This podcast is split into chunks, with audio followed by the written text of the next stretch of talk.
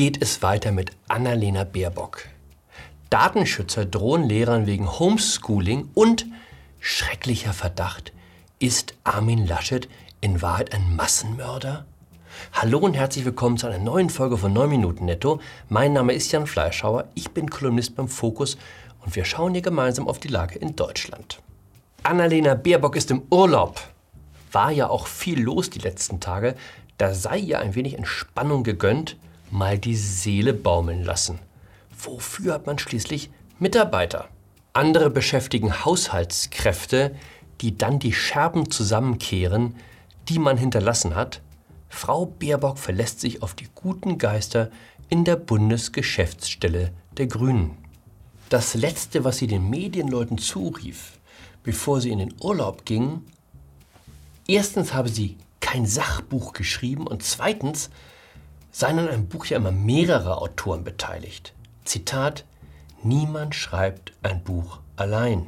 Jeder Autor steht bekanntlich auf den Schultern großer. Andere kommen von Tolstoi und Cervantes, sie kommen von Joschka Fischer und Jürgen Trittin. Aber kein Sachbuch? Sollte Frau Baerbock vielleicht kurz dem Verlag mitteilen, der ihr Buch herausgebracht hat, damit er das entsprechend anpasst?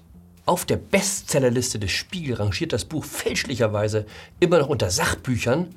Man fragt sich allerdings, was ist es denn stattdessen?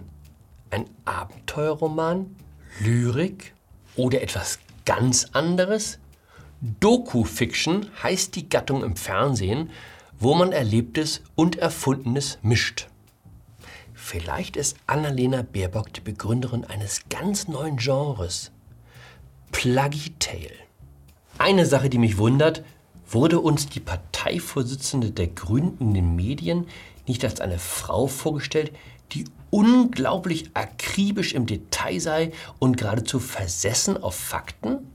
Der Medienwissenschaftler Stefan Weber, der die Plagiatsaffäre ins Rollen brachte, erklärt die Sache generationenspezifisch.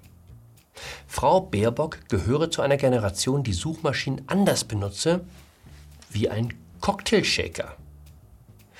Diese Leute geben bei Google ein Klimakrise, Deutschland, Lösung, Grüne. Und schon purzelten die Treffer heraus. Und dann nehmen sie die Fundstellen, die ihnen sympathisch seien, frisierten sie ein bisschen und fertig ist der Text. In der Musik würde man von Sampling sprechen. Das hier ist der berühmte Promi-Anwalt Christian Scherz. Frau Baerbock hat Herrn Scherz mit der Vertretung ihrer Interessen beauftragt. Bislang ist nicht ganz klar, gegen wen er vorgehen soll. Eine Klage gegen die sogenannten Plagiatsjäger ist bis dato nicht eingegangen. Der einzige Punkt, an dem er, soweit ich es sehe, tätig geworden ist, er hat den Fokus zur Richtigstellung gezwungen. Er sei nicht zwei, sondern fünf Jahre bei dem Anwalt tätig gewesen, den der Fokus zur Plagiatsaffäre interviewt hatte. Ach so, und er hat natürlich Frau Baerbock bescheinigt, dass sie keine Urheberrechte verletzt habe, als sie sich aus diversen Büchern und Zeitschriften bediente. Wurde überall zitiert. Christian Scherz sagt, keine Urheberrechtsverletzung erkennbar. Gut, dass der Anwalt, den ich bezahle, mir einen Persilschein ausstellt, ist nicht ganz so überraschend. Dafür bezahle ich ihn ja. Zu den Mandanten von Herrn Scherz gehören oder gehörten Bettina Wulff, Karl Theodor zu Guttenberg, Boris Becker.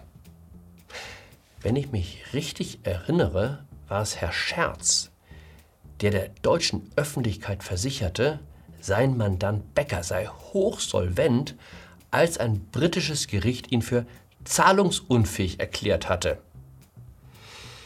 Wir wissen, wie die Sache ausgegangen ist. Nicht gut für Boris Becker. Datenschutz am Limit deutschen Lehrern drohen Bußgelder, wenn sie beim Homeschooling mit Zoom oder Teams gearbeitet haben.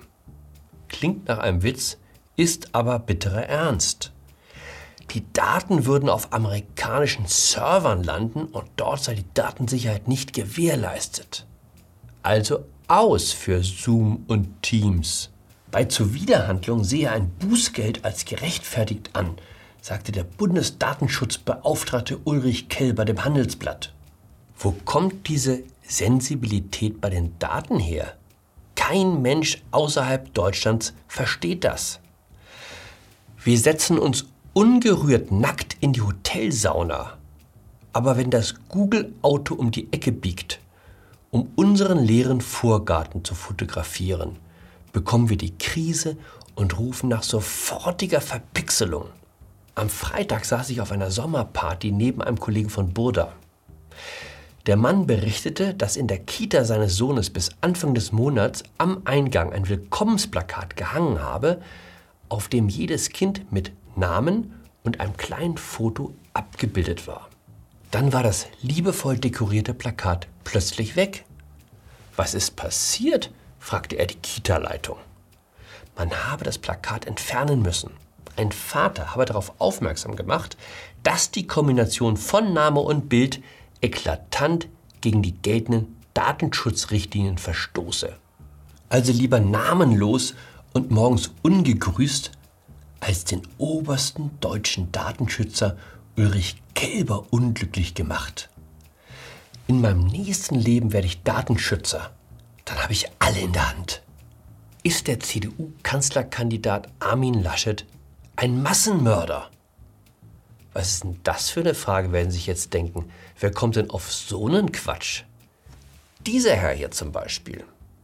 Diese Laschet-Politik kostet überall auf der Welt, gerade in Kanada, Menschen das Leben.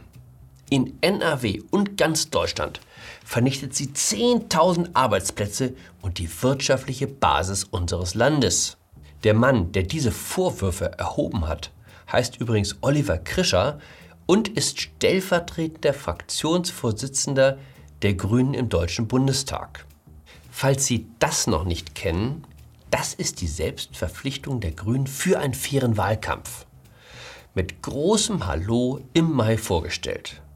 Was steht hier? Wir führen den Wahlkampf mit Fakten und Argumenten. Der bewussten Verbreitung von Falschmeldungen, gefälschten Zitaten, persönlichen Diffamierungen und Lügen stellen wir uns entschieden entgegen. Das ist eine Nachricht von Julia Probst, Mitglied der Grünen, Aktivistin für bessere Verständigung an alle jungen Menschen in Deutschland. Es ist schwer, den Eindruck loszuwerden, dass CDU und FDP deshalb dafür sind, die Schulen aufzulassen und ungeschützt zu lassen, weil dann potenzielle Wähler gegen sie zu schwer krank sind, um wählen gehen zu können. Das Virus als Biowaffe, um Erstwähler aus dem Verkehr zu ziehen, von dem man ja weiß, dass sie mehrheitlich nach links tendieren, raffiniert und scary. Frau Probst schließt ihre Warnung mit der Bitte, sich ja rechtzeitig als Briefwähler registrieren zu lassen. Das heißt, wenn einen das Virus schon hinrafft, hat man vorher wenigstens seine Pflicht als Grünenwähler erfüllt. Rechtzeitig an die Briefwahlunterlagen denken. Dieser Empfehlung können wir uns bei 9 Minuten netto nur anschließen. In dem Sinne, bleiben Sie gesund, Bleiben Sie datenschutzsicher, bleiben Sie mir gewogen. Ihr Jan Fleischhauer.